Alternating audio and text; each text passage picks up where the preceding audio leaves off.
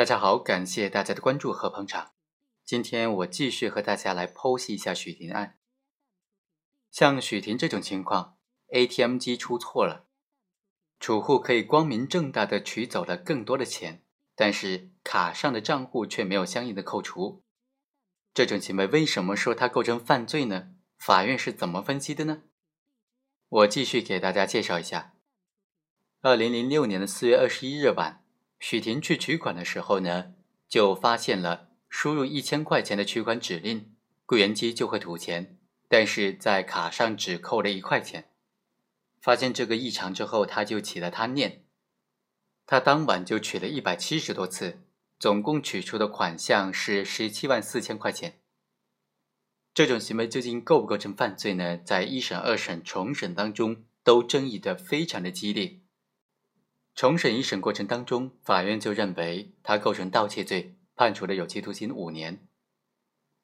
但是他又提出了上诉，他说本案是属于电子支付差错，属于民间纠纷。而且辩护人还提供了广州市商业银行羊城借记卡的章程，其中第四条就明确规定，凡密码相符的交易都视为持卡人的合法的交易，持卡人对于这笔交易应当负责。辩护人就认为，由于徐某在取款的时候使用的是正确的密码，他的取款行为是合法的，不具有刑事违法性。重审二审法院就认为。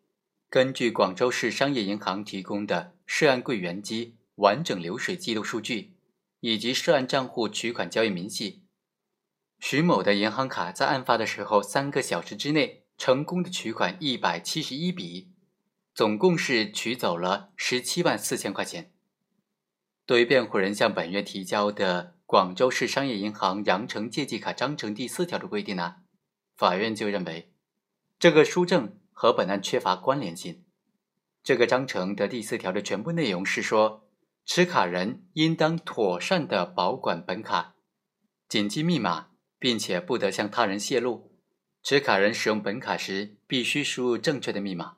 凡密码相符的交易都视为持卡人的合法交易，持卡人必须对于这笔交易负责。从这个规定的全部内容来看。这些银行提醒持卡人应当妥善的保管银行卡和密码。任何人持有银行卡并且输入了正确的密码，所发生的后果都应当由持卡人负责。这个章程第二十条也规定，章程是由广州市商业银行负责解释。正如该行对这个问题出具的解释称，凡密码相符的交易都应当视为持卡人的合法交易，持卡人需对这个卡负责。他的意思是说。对于密码相符的交易，视为持卡人本人的交易，而并非他人的交易。